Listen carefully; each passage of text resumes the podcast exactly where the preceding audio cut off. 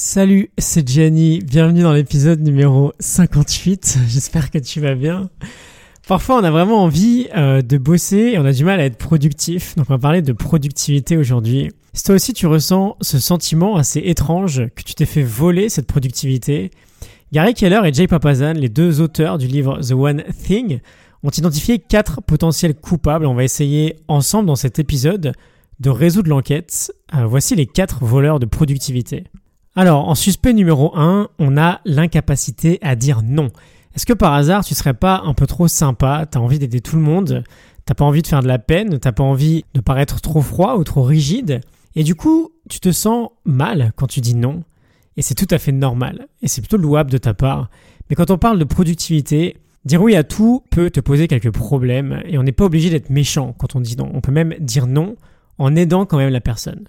J'ai une citation de Cesc Godin, un grand gourou du marketing, à te donner. Il nous dit Vous pouvez dire non avec respect, vous pouvez dire non rapidement, et vous pouvez dire non en indiquant une personne qui pourrait dire oui. Mais dire oui juste parce que vous ne supportez pas le bref inconfort de dire non ne vous aidera pas à faire votre travail. Et donc tu peux dire non et aider quand même ton interlocuteur. Et c'est une bonne nouvelle. Tu peux lui poser une question qui l'aidera à trouver l'aide qu'il va peut-être rechercher. Tu peux lui suggérer une approche différente qui lui permettrait de résoudre son problème seul, mais tu peux aussi lui conseiller une autre personne qui pourrait lui dire oui. Donc premier voleur, ton incapacité à dire non. Quand tu dis oui à quelque chose, tu dois impérativement savoir à quoi tu dis non en échange, et souvent, bah, je pense que tu es au courant, c'est à ta propre productivité. Le deuxième suspect, c'est la peur du chaos. À ton avis, qu'est-ce qui va se passer si tu t'enfermes pendant 4 heures dans une pièce pour être productif? Qu'est-ce qui va se passer si tu as des enfants, si tu as des collègues qui ont besoin de toi? Évidemment, je pense que tu es d'accord, ça va soulever des questions. Et donc ça va soulever du doute et potentiellement de la peur. Et ça nous perturbe, ça nous empêche euh, d'aller profondément dans notre travail. Donc tu as deux étapes à suivre. La première, c'est d'accepter ce chaos, d'accepter le désordre. On parle souvent de ça, ça fait partie de la vie évidemment, il faut savoir faire avec. Et plus tu veux accomplir de grandes choses, plus il y aura de chaos autour de toi de toute façon. Et on peut dire que plus tu vas t'investir dans ta productivité, plus le reste autour de toi sera chaotique parce que par définition, tu auras moins de temps pour t'en occuper. Et deuxième étape, ben comme on doit faire avec, on va essayer de s'organiser en fonction. Si tu travailles chez toi par exemple et que tu as des gosses, c'est pas forcément une bonne idée de vouloir être productif entre 7h et 8h le matin et entre 17h et 20h le soir. Donc essaye d'optimiser ton planning de sorte à ce que ce soit le moins chaotique possible autour de toi pendant tes phases de deep work, pendant tes phases de travail, de concentration intense.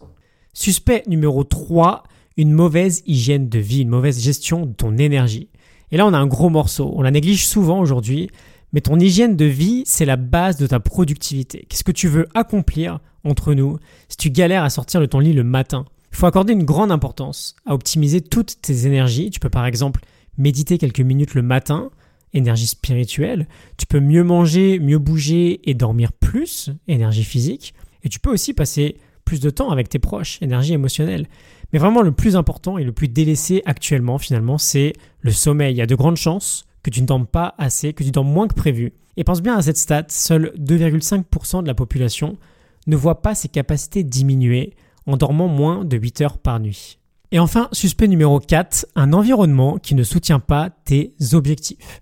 Chaque jour, tu es en contact avec des gens, que ce soit des personnes proches ou des personnes moins proches, et chaque jour, tu vis et tu travailles dans un certain endroit. Bon bah tu comprends facilement que si ton environnement n'est absolument pas en phase avec tes objectifs, ça va être très très difficile non seulement d'être productif au quotidien, mais surtout de les atteindre, tout simplement parce que, bah, que tu le veuilles ou non, cet environnement va déteindre sur toi.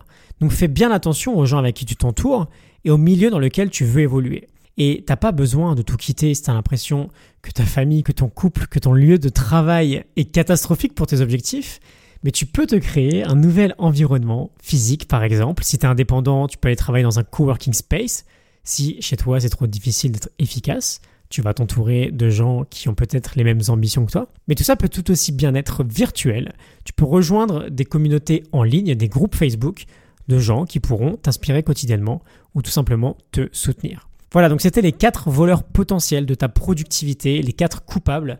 On peut faire un petit récap. Ton incapacité à dire non, la peur du chaos, une mauvaise hygiène de vie et un environnement qui ne soutient pas tes objectifs. Je te laisse évidemment la morning note du livre The One Thing de Gary Keller et Jay Papazan en description. C'est une fiche PDF qui résume les 5 grandes idées que j'ai retenues du livre. C'est en libre téléchargement. Je te souhaite une excellente journée et je te retrouve demain matin pour un nouvel épisode. À demain. Salut.